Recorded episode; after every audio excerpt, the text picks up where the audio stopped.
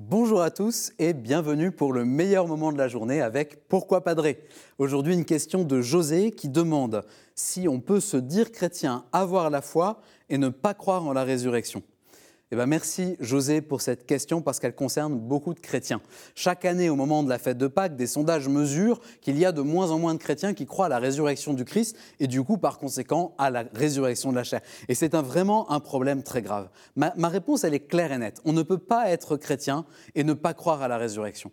Pour sortir de cette contradiction dans laquelle beaucoup de personnes se trouvent, voici quelques éléments de réponse. Commençons par la résurrection de Jésus. Saint Paul a une phrase très claire quand il parle aux Si le Christ n'est pas ressuscité, vaine est votre foi. Comme quoi, le problème n'est pas nouveau, puisque dès la première génération des croyants, certains avaient du mal à croire en la résurrection de Jésus.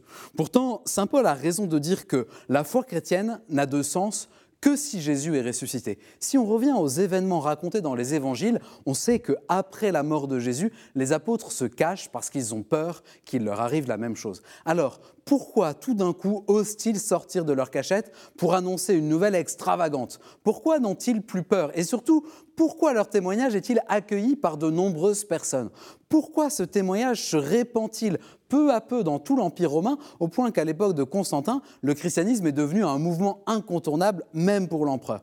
Toutes ces questions, en fait, convergent vers un événement qui sort de l'ordinaire, celui de la résurrection de Jésus. Sans la résurrection, tout se serait arrêté avec la mort du Seigneur. Et, si un événement hors du commun n'était pas arrivé, la prédication des apôtres aurait été une vaste blague qui n'aurait pas pu se développer. Donc oui, le Christ est ressuscité. Mais il faut aller plus loin, jusqu'à la résurrection de la chair que nous professons tous le dimanche dans le credo. Et là aussi, cher José, je vous l'affirme, on ne peut pas être chrétien et ne pas croire en la résurrection comme une promesse de Dieu faite à chacun d'entre nous. La résurrection, c'est notre horizon à tous. Jésus ressuscité est le premier des vivants et sa résurrection à lui nous concerne tous. Il faut bien comprendre ceci. Tout ce qui touche Jésus, qui est Dieu vraiment fait homme, concerne l'humanité tout entière. La résurrection de Jésus annonce ce qui nous arrivera. Et donc à la fin des temps, quand tout sera récapitulé en Jésus, nous serons rendus à une vie nouvelle,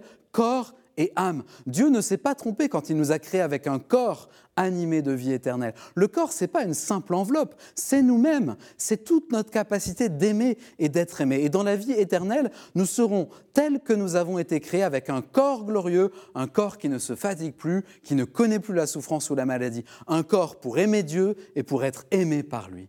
Mais que c'est beau la foi en la résurrection. Alors José, voilà la réponse pour votre question. Je vous remercie de l'avoir posée.